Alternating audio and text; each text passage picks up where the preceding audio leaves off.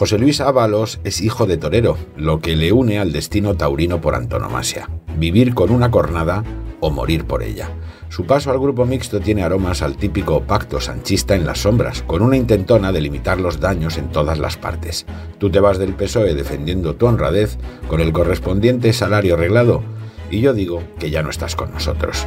sea un acuerdo más de los muchos que hace Sánchez en la sentina más próxima o una amenaza del interfecto, que se blinda a la espera del Tribunal Supremo y lanza el mensaje de que no se comerá la mierda él solo, el resultado es el mismo. Otra huida hacia adelante, sin luces ni frenos, del tipo que junta a Bonnie and Clyde en un único personaje y ha llegado así a la Moncloa. Ahora la consigna es decir que Ábalos es el único culpable, o en el mejor de los casos el máximo sospechoso, y que el pobre Sánchez es otra víctima más de las andanzas de un subalterno codicioso, como si él fuera la primera y máxima víctima del cártel de las mascarillas. Pero la realidad, además de las investigaciones, dice otra cosa. Aun aceptando que Ábalos fuera de algún modo el Pablo Escobar del material médico, con su sicario Coldo haciendo el trabajo sucio, nada explica que Salvadorilla, Fernando Grande Marlasca, Víctor Torres y Francisca Armengol eligieran una de las empresas de la trama, fundada cinco minutos antes, para adjudicarle a dedo contratos millonarios que en sí mismos delataban la mordida posterior porque si el padrino de las firmas era un alto cargo del PSOE a las órdenes de la tercera autoridad del PSOE, no hacía falta ser premio Nobel para preguntarse si allí pasaba algo raro y hacer las consultas oportunas.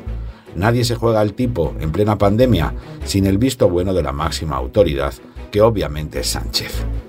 Ya puede ser todo lo corrupto que se quiera a Balos, en el caso de que lo fuera, que el juego de complicidades incrimina a todos los demás y arruina la intentona de limitar a un garbanzo negro los daños sobre todo si el garbanzo negro lo mimó como nadie el propio Sánchez en agradecimiento a los servicios prestados. Al hijo del torero le debe ganar las primarias con una estrategia de engaños y pactos que el Kennedy de Pozuelo jamás hubiera podido trazar él solo. Y al hijo del torero lo premió dándole casi todo el poder en el gobierno y el partido una salida del Consejo de Ministros sin acusaciones, un nuevo destino remunerado en el Congreso y el amparo absoluto ante escándalos de la magnitud de las maletas de Delci o el rescate de Plus Ultra. Sánchez concedió impunidad a Ábalos hasta que por dársela iba a aparecer como cómplice de sus andanzas con Coldo, el elegido para custodiarle los avales en aquella jugarreta que le llevó al liderazgo socialista. Y solo cuando tuvo miedo a que el escándalo se lo llevara por delante, apretó el botón nuclear del oprobio a ver si colaba.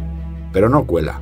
Ábalos sin Sánchez no hubiera sido nunca gran cosa, pero Sánchez sin Ábalos no hubiese sido nada.